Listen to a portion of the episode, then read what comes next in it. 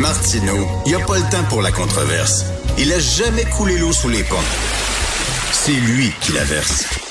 Vous écoutez Martineau. Cube Radio. Alors, Elsie, euh, il y a des gens qui disent qu'au lieu de prêter serment au roi, on devrait prêter serment à Nathalie Roy. T'en penses quoi?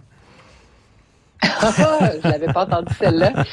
Ben pourquoi pas, hein? en autant que ce soit pas le roi d'Angleterre, je pense que c'est ça l'essentiel. Donc, si on prête serment à notre nouvelle présidente, euh, bon, moi, j'accueille ça favorablement. Euh, Qu'est-ce que tu penses de ça? Est-ce que euh, à un moment donné, les gens vont dire au Parti québécois, ben là, c'est correct, là, vous l'avez fait votre point, à un moment donné, arrêtez les enfantillages. Là. Ben, c'est sûr qu'il y a un peu de ça, parce que c'est vrai que le, le, le, serment au roi, quand, quand on y pense, on est tous d'accord pour dire que c'est une absurdité totale. Donc, euh, le fait que ça soit si absurde, ben, ça, ça c'est comme un contrebalance sur le fait qu'on en parle autant. Donc, euh, effectivement, il y a des enjeux tellement prioritaires, l'éducation, la santé, l'économie, le coût de la vie, on n'arrête pas d'en parler.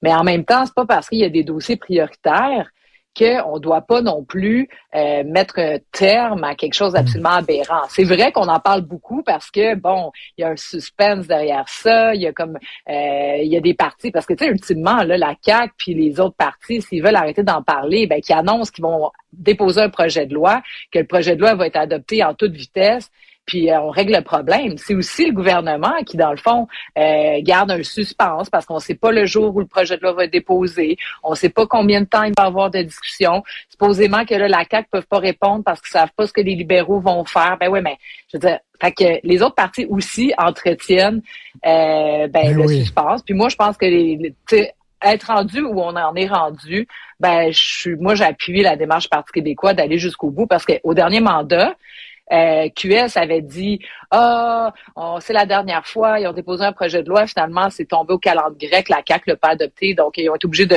refaire leur serment cette fois-ci.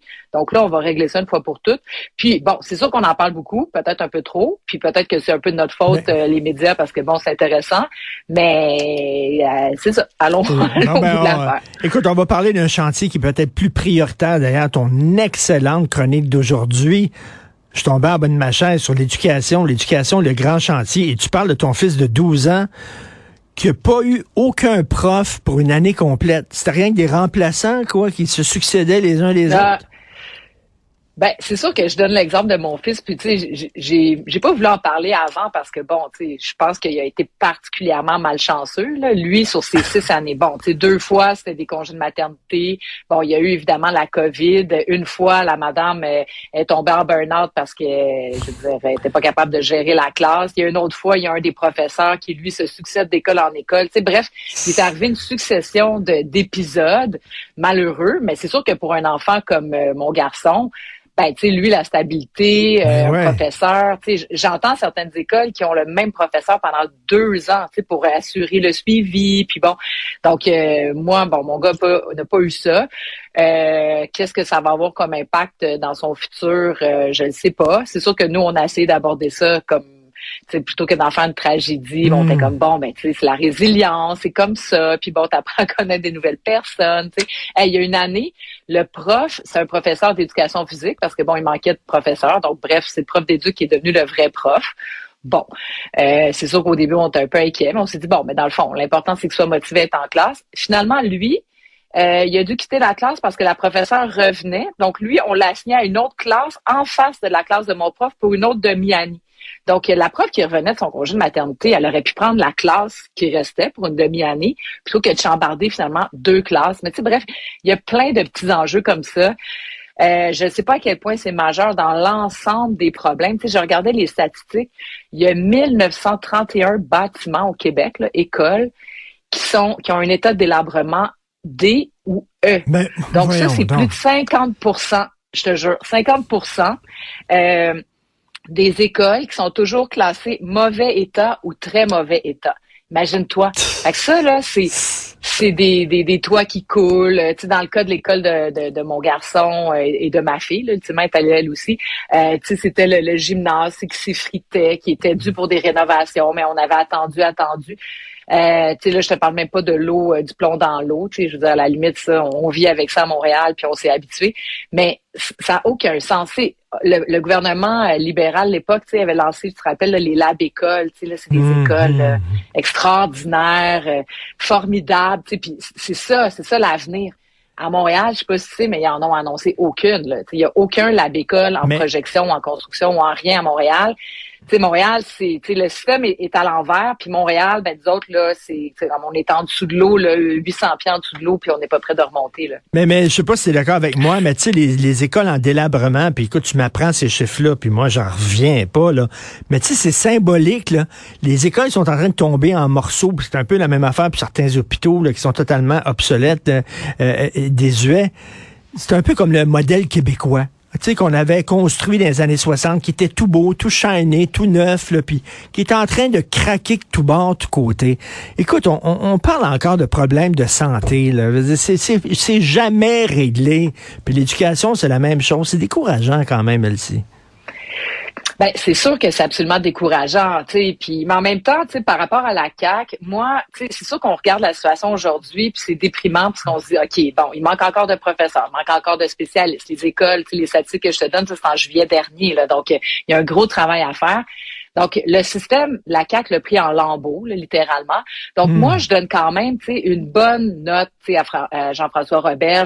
on a cassé beaucoup de sucre sur son dos. Il y a eu toute l'histoire de la ventilation dans les hmm. écoles. Mais quand même, Jean-François Robert, c'est quand même, on est quand même le Québec, l'endroit où les écoles sont restées le plus ouvertes. Là, Donc, en Ontario, les écoles ont été fermées là, presque une année. C'est quand même pas rien. Hmm. Puis, ben, il y a eu beaucoup d'argent qui a été investi par la CAQ, notamment pour augmenter le salaire des professeurs, donc pour rendre cette euh, profession-là plus attractive. Est-ce que c'est assez? Je ne sais pas. Peut-être va falloir réfléchir à ça une autre fois. Puis l'autre affaire, c'est qu'ils ont mis beaucoup d'argent dans les infrastructures. Donc, pour les rénover, les écoles, le problème, c'est que, bon, pénurie de main-d'œuvre, on a eu la COVID, donc euh, les, les coûts de chantier sont exorbitants. Donc, il y a plusieurs chantiers qui aboutissent pas. Puis ça prend des années faire des affaires que normalement, il me semble qu'on devrait être capable de compléter en six mois. Ben oui. Tu sais, il y a des écoles, Créaline, sont barricadées pendant deux ans. Voyons donc, comment ça qu'on... En tout cas, ça, c'est un, problème plus grave. C'est la même affaire que les nids de poule puis euh, les cônes oranges. On a un problème d'exécution. Donc, l'argent est là, la volonté est là. On va aujourd'hui, c'est le discours du trône. Je pense que François Legault, il est sincère quand il dit que l'éducation, c'est sa priorité. Mais moi, je partageais, tu sais, j'entends certaines personnes en éducation dire, OK, il faut réfléchir à comment, on va enseigner à nos enfants, c'est quoi les méthodes pédagogiques. Ouais, faut parler de ça, mais aussi, tu sais, c'est comme c'est plate, là, mais il y a la base. les écoles s'écroulent, les, classes sont laides, les bibliothèques sont fermées dans les écoles, les profs sont pas là, il manque de spécialistes.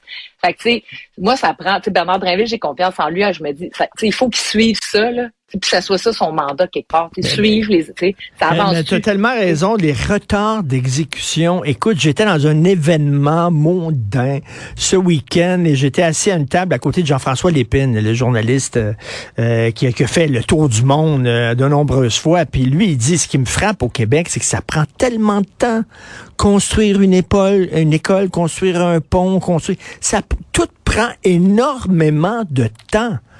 Comment ça se ah fait? Ah ouais, ben, ce matin, écouté une entrevue avec la PDG du euh, Palais des Congrès de Montréal en vue de la COP, qui s'amène à Montréal. Donc, la COP va se... Là, on a encerclé le centre-ville. C'est des normes de sécurité qui sont établies par l'ONU. Fait que c'est bon, OK, faut s'y conformer.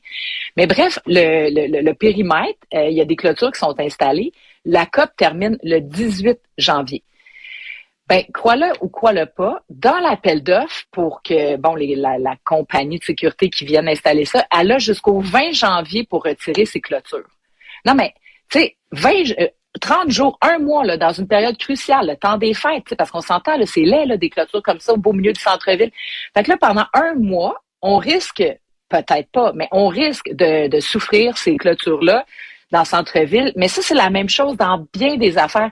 Tu sais, souvent, on fait des appels d'offres. Moi, j'étais au milieu municipal. On, faisait des appels d'offres sans cesse pour des projets, des parcs, des rues, des trottoirs, des ruelles, peu importe. Mais c'est ça l'enjeu, c'est que tu fais ton appel d'offres deux ans à l'avance. Et là, tu laisses un laps de temps à ton entrepreneur pour faire les travaux. Donc, lui, il sait qu'il y a environ quatre mois, cinq Ben mois. oui. Fait qu'il fait un petit bout par là, il fait un petit bout par là, il s'en va dans l'autre arrondissement, s'en va dans... Fait que c'est pour ça qu'on voit des chantiers où est-ce qu'il se passe rien, Ben parce oui. que dans le fond, la ville, l'autorité, le gouvernement leur permet de faire ça. Puis en même temps, à la décharge des municipalités puis des gouvernements, c'est qu'ils n'ont pas le choix parce que s'ils laissent pas de latitude, mais les entrepreneurs soumissionnent pas parce qu'il y a tellement de chantiers que eux, ils vont choisir où ils ont les meilleures conditions d'exécution. Donc, euh, c'est vraiment un servicieux là, euh, Ah, majeur, important, puis ça a des impacts concrets, euh, puis sur notre Ben oui. qualité de vie ultimement, parce que c'est c'est ça le problème, c'est qu'on Ben- est pris avec ces chantiers-là qui, qui finissent plus. Tout à fait. C'est le discours inaugural aujourd'hui de François Legault. Tu t'attends quoi, Elsie? Bon, ben c'est sûr que c'est un discours excessivement important. François Legault est à son deuxième mandat. Le premier mandat, bon, il y a eu la COVID. Euh, bon, ses priorités, ça reste les mêmes. Tu sais, sa, sa thématique continuons, ben c'est ça, l'économie, la santé, l'éducation, euh, l'identité. Donc euh, hier, on a déjà entendu bon la langue française. Bon, l'immigration va être liée à ça. Puis bon, il a ajouté l'environnement. Donc il y a cinq grandes priorités. C'est sûr qu'il va parler de d'autres aspects. Il va nous parler de culture, évidemment. Ça va avec ça va avec l'identité puis la nation québécoise. Mais bref, donc c'est cinq thématiques. Puis là, ben ça va être, euh, j'espère. En tout cas, moi, je, je m'attends à ce qu'il y ait quand même euh, du contenu là, parce Mmh, que mmh. il donne, c'est- en principe, ce discours-là, c'est les quatre prochaines années. Donc, euh, à l'occasion d'un budget, on a des grandes orientations parce que là, bon, on a des choix budgétaires, mais le budget, qui, le, le discours qui va qui va prononcer cet après-midi. Ben, dans ces cinq thématiques-là, en principe, il devrait donner des mandats là, très, très, très concrets à ses ministres pour que quatre ans plus tard, on soit capable de cocher oui, non, est-ce que ça, ça a été réalisé. Donc, c'est sûr que ça va s'inspirer de la plateforme électorale de la CAC. La CAC est très, euh, là-dessus, sont très pragmatiques. J'ai fait cet engagement, j'ai réussi tout ça. Euh, mais donc, euh, c'est ça. Et, et donc, c'est le leg, c'est le leg de François Legault oui. aussi, parce que il pourrait se représenter. Tu sais, il est pas, tu sais, on regarde Joe Biden, là, qui, a- qui, a quoi, qui va avoir 80 ans, qui, euh, qui a eu 80. Donc, euh, il pourrait se représenter. Je pense que c'est c'est possible. Mais en même temps, c'est possible que ça soit son dernier Mais- mandat. Il y a une grosse, ouais. Il y a beaucoup de gens, Elsie, qui disent euh, bon, on a voté pour lui parce que bon, il y a eu la pandémie, il a pas eu le temps de faire tout ce qu'il voulait faire, puis tout ça. Bon, on va lui donner un deuxième mandat. Mais là, il va être jugé sur son deuxième mandat, par contre. Là, là, il, faut, il, va falloir, il va falloir avoir des résultats. Ben oui, mais moi je pense que ce mandat-ci, ben, de toute façon, un deuxième mandat, c'est toujours plus difficile. Tu as raison. Là, il y a eu 90 députés, donc une forte majorité. Les Québécois ont dit OK, on te donne les clés de la voiture, puis go, Hmm. fais ce que tu as à faire. Donc les attentes sont très élevées parce qu'il y a tout en main pour réussir. Il y a la majorité, il y a la confiance, il y a quand même une situation économique. Oui, il y a une récession, tout ça, mais quand même, tu sais, on, a fait le plein là, des coffres de l'État. Donc, il y a tout en main pour réussir. Alors, les gens vont juger sévèrement si ça fonctionne pas. Là. Il n'y a plus d'excuses. Puis l'autre chose, c'est que rappelons-nous qu'il y a quatre ans, quand il est arrivé, François Legault, là, c'était comme enfin, on s'est débarrassé des libéraux. Tu sais, on sortait de l'austérité, on était plus capable. Bon, il y avait le PQ qui avait réussi à, à gagner un gouvernement minoritaire, mais on était pognés là comme société. Tu sais, je m'excuse Mmh, là, mmh. mais j'enlève la partisanerie de tout ça, mais Mmh, c'est le sentiment, puis on le voit, là, les libéraux, je veux dire, ils font même pas 5% chez les francophones. Les gens étaient plus capables, des Mm. libéraux. Donc, François Legault est arrivé comme Wow, tu sais, enfin, on passe à une autre étape, on passe à autre chose, on met la question nationale de côté. Puis bon, le bon père de famille, tu sais, il est aimé, puis il a joué sur l'ambiguïté, tu sais, je suis un ancien péquiste, nationaliste, ancien souverainiste, la langue française, mais en même temps, non, non, non, non. Donc, tu sais, il est allé ratisser large. Bref, là, euh, on va voir de quel bois se chauffe. Tu sais, là, là, ça a sorti sur le français cette semaine, c'est quand même pas rien. Tu sais, un réveil national. Un réveil national, là, c'est pas juste ça va pas bien, là, c'est quelque chose, un Ben réveil oui. national. Donc, euh, il va falloir que les, les actions euh, soient à la hauteur d'un réveil national. J'ai vraiment hâte là-dessus. En Mm, éducation, ben, tu sais, on a évoqué tantôt les défis. Santé, je veux dire, on l'aime beaucoup, Christian Dubé, là, mais à un moment donné, tu sais, on, va- là, on parle des urgences, mais tu sais, je veux dire, Non, non, les ils- sont- les chirurgies. Ils sont vraiment condamnés à avoir des résultats. Pendant quatre ans, il s'est fait aller les babines. Et là, pendant les quatre prochaines années, il faut qu'il se fasse aller les bottines. Merci, Elsie. Toujours agréable. Merci de participer à l'émission. Bonne semaine. Au revoir. Ouais.